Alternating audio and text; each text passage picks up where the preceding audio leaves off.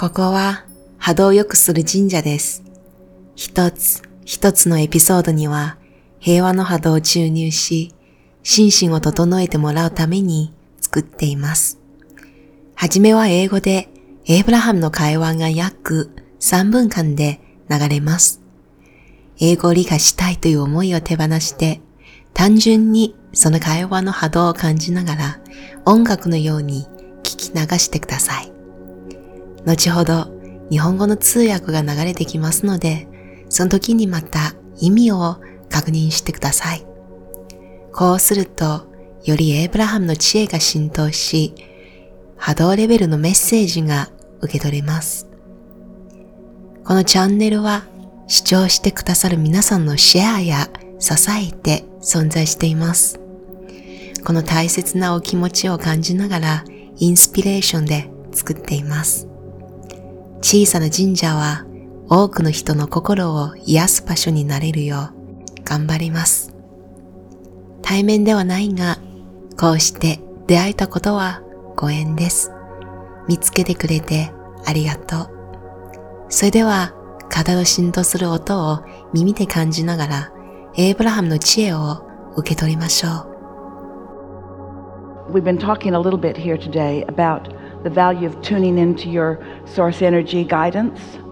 But most people don't do that once they become adults. Most people are really busy trying to make sure that everybody else gets them. And so you're sort of trolling all the time, looking for body signals and interested in what people are thinking and contouring your dialogue and your presentation in order to get the most positive effect from them.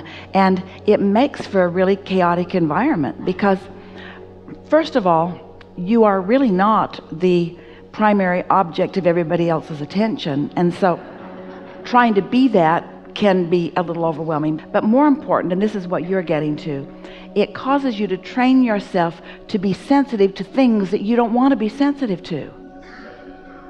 It would be like walking into a bookstore and every book calling you.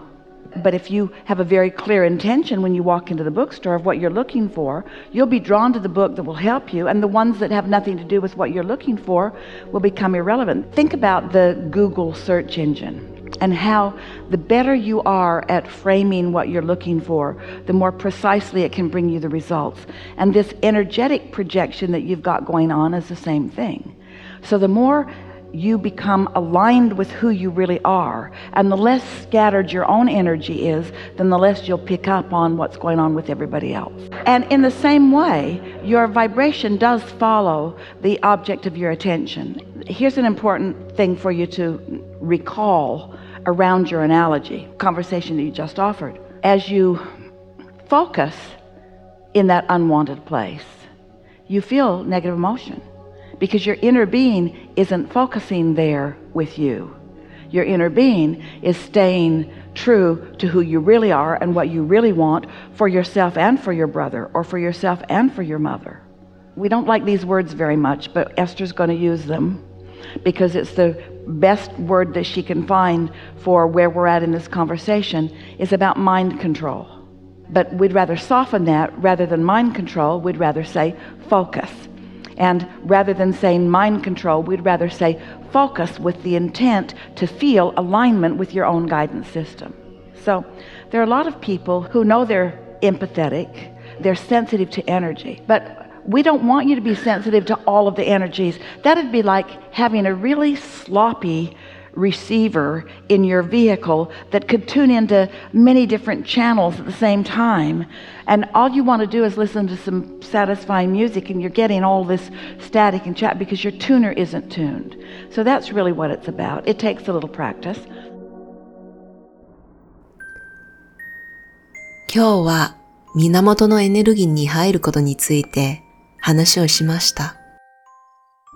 残念ながら多くの人は それをしていません。大人になると他人に認めてもらおうと一生懸命になります。だから源のエネルギーから外れやすいのです。相手から認めてもらうサインを見つけようとします。そのために会話や身振りも他人の意識に合わせようとします。相手に好きになってくれるように努力ばかりしていると、当然あなたは源のエネルギーから外れてしまいます。まず、他の人はあなたにそれほど注目していません。相手の好む存在になろうとすると自然と疲れてきますよね。他の人の目を意識しすぎると相手が望んでいないことまで答えようとします。それは大きな本屋さんに入ってすべての本を意識するのと似ています。けれど、しっかりした意図があり、求めるものがわかれば、自分が求める本に自然に引きつけられます。関係ないものは目につきません。Google 検索に似ています。細かいキーワードで検索した方が簡単に見つかります。現実ではその検索イコール波動です。実に Google の仕組みに似ています。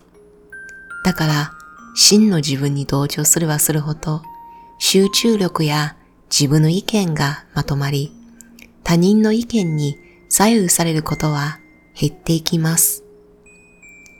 ネガティブに集中するか、ポジティブに集中するか、あなたが集中するものに波動が活性化します。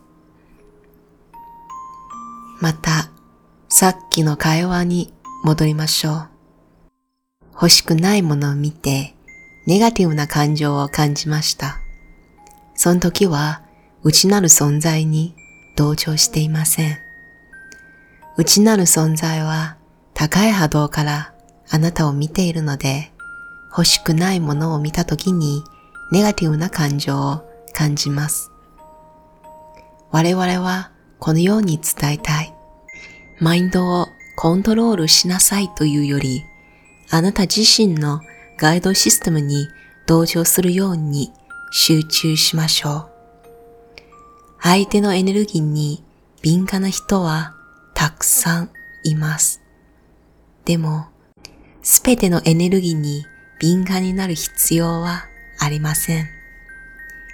一度に様々なチャンネルにつながるラジオはありません。自分が好むチャンネルを選べばいいです。他のチャンネルが流れていても自分が決めたチャンネルを聞きなさい。大丈夫。練習すればできますよ。最後まで視聴していただき誠にありがとうございます。このエピソードは少しでもあなたに平和を与えたら嬉しいです。大事な人にご遠慮なくシェアしてください。それではまた小さな神社でお会いしましょう。